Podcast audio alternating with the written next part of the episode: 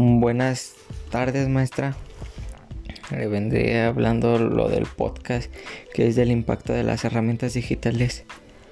Y es un análisis sobre el impacto de la pandemia al sistema educativo mexicano y al uso de las tecnologías. Germán Álvarez Mendiola, jefe del Departamento de Investigación Educativas del Sinvestap, señaló que las emergencias sanitarias tomó por sorpresa a la educación y su respuesta fue improvisada, basada en cosas que sabía hacer, pero con carencias en las capacidades de enseñar y aprender, así como con problemas de tipo económico administrativo. Un problema es la desigualdad socioeconómica que se expresa en el acceso a la tecnología, porque datos de 2017 indicaban que 4 de cada 10 estudiantes contaban con al menos una computadora y en la misma proporción 3 con internet. Además se comparten con otros familiares. Solo tienen servicio educativo quienes cuentan con acceso a la tecnología eso cambia cuando se usa la televisión abierta, pero muchos hogares no cuentan con ella.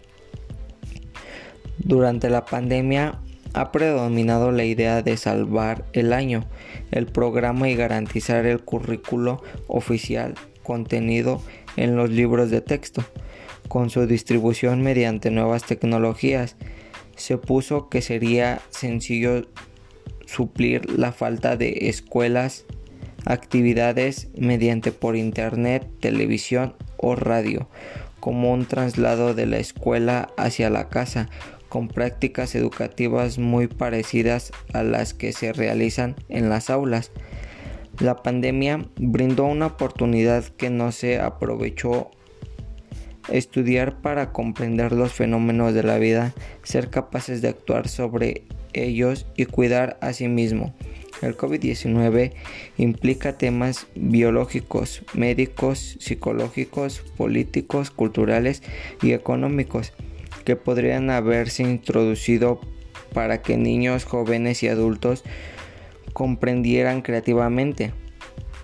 Se requiere una pedagogía solidaria que proponga en el centro del desarrollo de individuos críticos y propositivos ante la circunstancia de sus entornos, lo que podría haber fortalecido una visión de forma ciudadanos capaces de incidir en su propia realidad social y económica para que contribuir a los cambios que se requieren en el país.